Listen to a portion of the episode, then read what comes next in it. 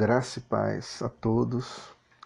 Desde já agradecendo a você que está nos ouvindo, tem nos acompanhado né, nessa série de podcast Vida com Deus. Pedimos mais uma vez que a graça do Senhor ele possa nos ajudar no entendimento desse conteúdo que é de extrema relevância, pois ele trata daquilo que é mais importante, a nossa relação com Deus. No primeiro podcast falamos por que fomos criados, criados para o louvor da glória do Senhor. No segundo podcast falamos sobre que a devoção é algo que passa por tudo em nossa vida. É algo que está inserido em tudo aquilo que nós devemos ser e fazer no nosso cotidiano, na nossa vida ordinária. Paulo em Colossenses capítulo 3, versículo 24, 27 diz que que viermos fazer, devemos fazer de todo o coração, como se fosse para o Senhor. Devemos fazer tudo para a glória de Deus. Então a nossa devoção não se limita apenas a, uns, a um momento de oração, de meditação, de leitura da palavra, mas passa por toda a nossa vida das ações mais simples às mais complexas que nós realizamos em, nosso, em nossa vida diária. Hoje falaremos sobre a devoção na sociedade do espetáculo. Falaremos sobre o contexto em que nós estamos vivendo na sociedade e para analisar esse contexto usaremos dois filósofos, o Guy Debord e o Jean Baudrillard Ambos escreveram analisando sobre essa sociedade em que nós estamos inseridos. O Guy Debord, no seu livro Sociedade do Espetáculo, e Jean Baudrillard, no seu livro Simulacros e Simulações. Ambos analisaram que a sociedade é, ela vem desenvolvendo cada vez mais a importância, dando importância à imagem, e a imagem se torna agora o real, a realidade já não é mais tão observável. As pessoas valorizam a aparência em detrimento da essência. E diante de tudo isso, né, cria-se um espetáculo. É, tudo vira uma forma de apresentar-se e ser, é, de alguma forma, acolhido, é, de receber daquele outro, do alheio, né, aquilo que vai confirmar o que eu sou. E isso se torna um, um ciclo vicioso.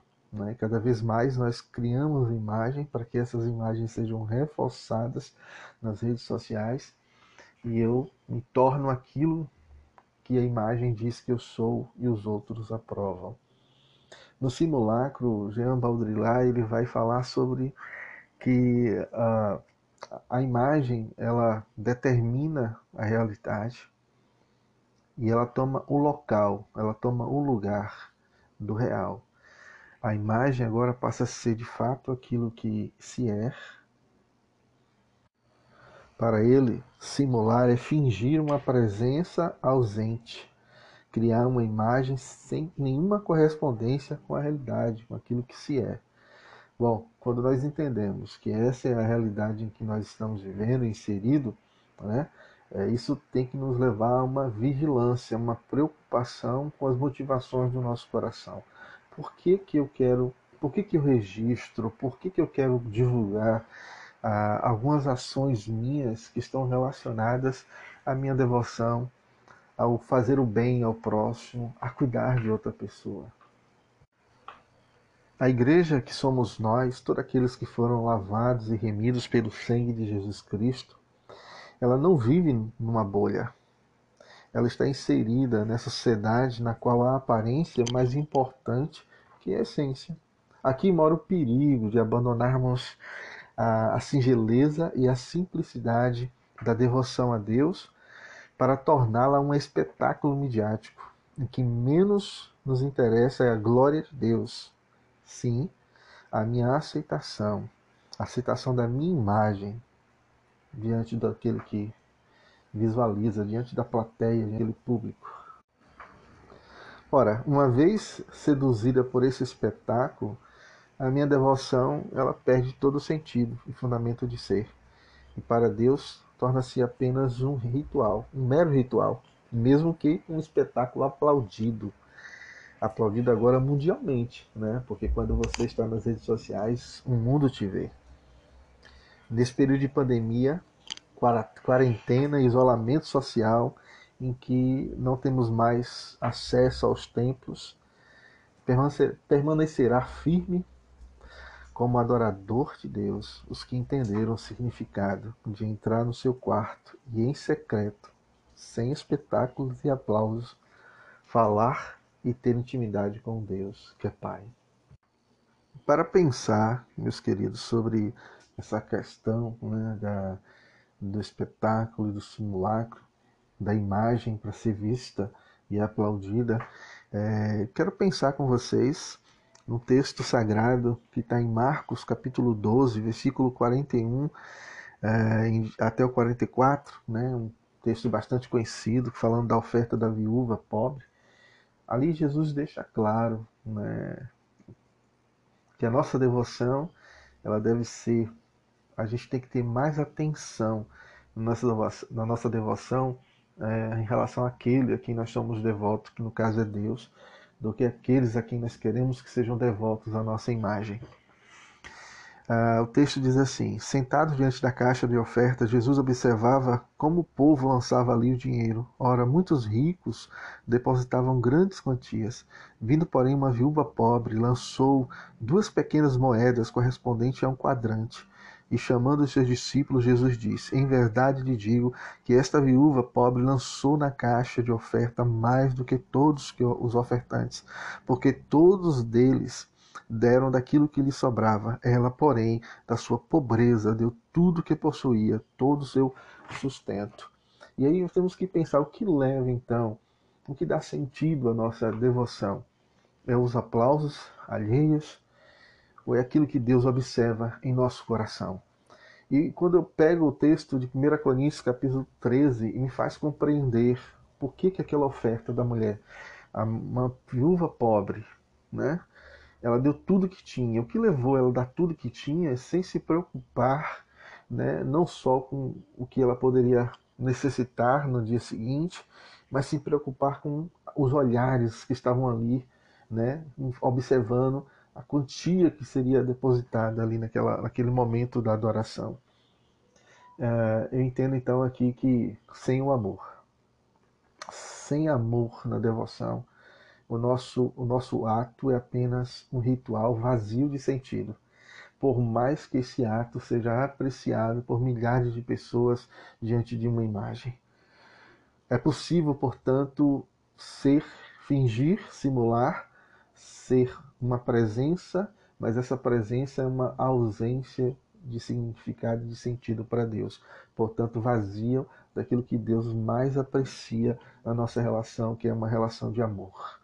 1 Coríntios capítulo 13, versículo 1 e 2 diz o seguinte: Ainda que eu falasse a língua dos homens e dos anjos, e não tivesse amor, seria como um metal que soa, como um símbolo que retine ainda que eu tenha o dom de profetizar e conheça todos os mistérios e toda a ciência, ainda que eu tenha tamanha fé a ponto de transbordar, transportar os montes e não tivesse amor, nada seria. Então fica bem claro aqui que quando você faz a sua devoção sem amor, mas preocupado muito mais com o que os outros vão achar daquilo que você está fazendo, eh, você está esvaziando toda a sua devoção transformando ela apenas em um ato, em um ritual né, sem sentido para Deus. Tal atitude de simular uma devoção né, e que muito mais apresenta uma idolatria do próprio eu, do ego, né, porque há uma busca de, a, de ser apreciado quando divulgado tal imagem, é, a gente pode um, entender que isso é uma afronta ao caráter santo de Deus. Isso aponta para uma falta de temor no coração daquele que é o né, uma adorador de Deus. E Deus ele exerce juízo sobre tal pessoa. Isso fica claro, por exemplo, no livro de Atos, no capítulo 5. Uh, no capítulo 4, finaliza falando de um homem chamado José, conhecido como Barnabé, que esse pegou uma propriedade que tinha, vendeu e colocou aos pés dos apóstolos para que esses pudessem uh, ajudar os pobres daquela região. Claro que isso uh, visualizou né, a bondade, a piedade e a devoção de Barnabé. Ora, querendo ter a mesma visibilidade, de uma forma extremamente negativa, é, um casal, Safira e Ananias, no capítulo 5 de Atos, diz que esse casal vende a minha propriedade também, só que eles retêm parte do valor da propriedade e entrega aos apóstolos, portanto, publicamente, não o valor todo, mas entrega apenas uma parte, né, dizendo que é todo o valor. Uh, Pedro, então, chama a atenção de Ananias e diz por que, que ele permitiu que o diabo entrasse no coração dele e ele mentisse ao Espírito Santo. Né? E Pedro diz: Olha, a propriedade era sua, você poderia dar ou não dar, mas se você resolveu dar, por que não deu toda? E sim mentiu ao Espírito Santo. Né? E ele fala por causa disso. É, os pés desses homens que estão aqui, que vocês estão vendo, irá levar você, o seu cadáver, para ser enterrado. Diz que na mesma hora Pedro, é, Pedro, que na mesma hora que Pedro dá essa, profere essas palavras, diz que Ananias, né, cai ao chão morto. E assim ocorre também com a esposa dele, que logo em seguida ela entra e Paulo, Pedro tem a mesma mesmo diálogo com ela. Então assim, as pessoas podem simular, a gente pode apreciar o simulacro, mas Deus vê o coração. Deus sonda os nossos corações e é de lá que ele valoriza. É por isso que ele não busca a adoração, como eu disse no podcast anterior, ele busca adoradores. E adoradores não podem fingir. Adoração você finge, adorador não finge. Então nós temos que ser tomados por este amor e fazer tudo não como ritual vazio, mas tudo banhado pelo amor. Mas nós só, pode, só poderemos fazer toda a nossa ação de devoção, tudo aquilo que nós somos e os papéis que exercemos na sociedade, pai, filho, tio, avô, né, como profissional independente, fazemos tudo para a glória de Deus, se formos tocados por este amor, por este amor divino em nossas vidas. Né? E aí eu finalizo com aquilo que Santo Agostinho no livro Confissões, é, no livro 10 de Confissões, capítulo 6, ele diz o seguinte: uh, ele fala sobre este amor que ele foi tocado, né? E como que a partir desse toque do amor de Deus, ele viveu toda a sua vida. E ele, ele diz algo muito profundo que chama atenção para as nossas vidas. Ele diz assim: Senhor, a minha consciência não duvida, antes tem a certeza que vos ama. A sua palavra feriu meu coração e desde então vos ama. Oh Deus. É assim, queridos. O amor a Deus não pode ser fingido. Não temos como simular diante de Deus. Podemos simular diante da sociedade. Mas Deus conhece os recantos, todos os recantos do nosso coração. E como Santo Agostinho disse, como é que nós passaremos a amar a Deus quando formos feridos pela palavra do Senhor?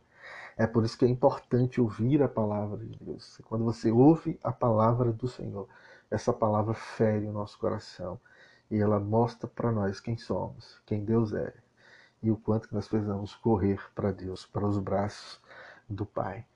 Que Deus, com sua graça, nos abençoe e que nos faça compreender a sua palavra quando ela diz que a mão direita não saiba o que a esquerda está fazendo.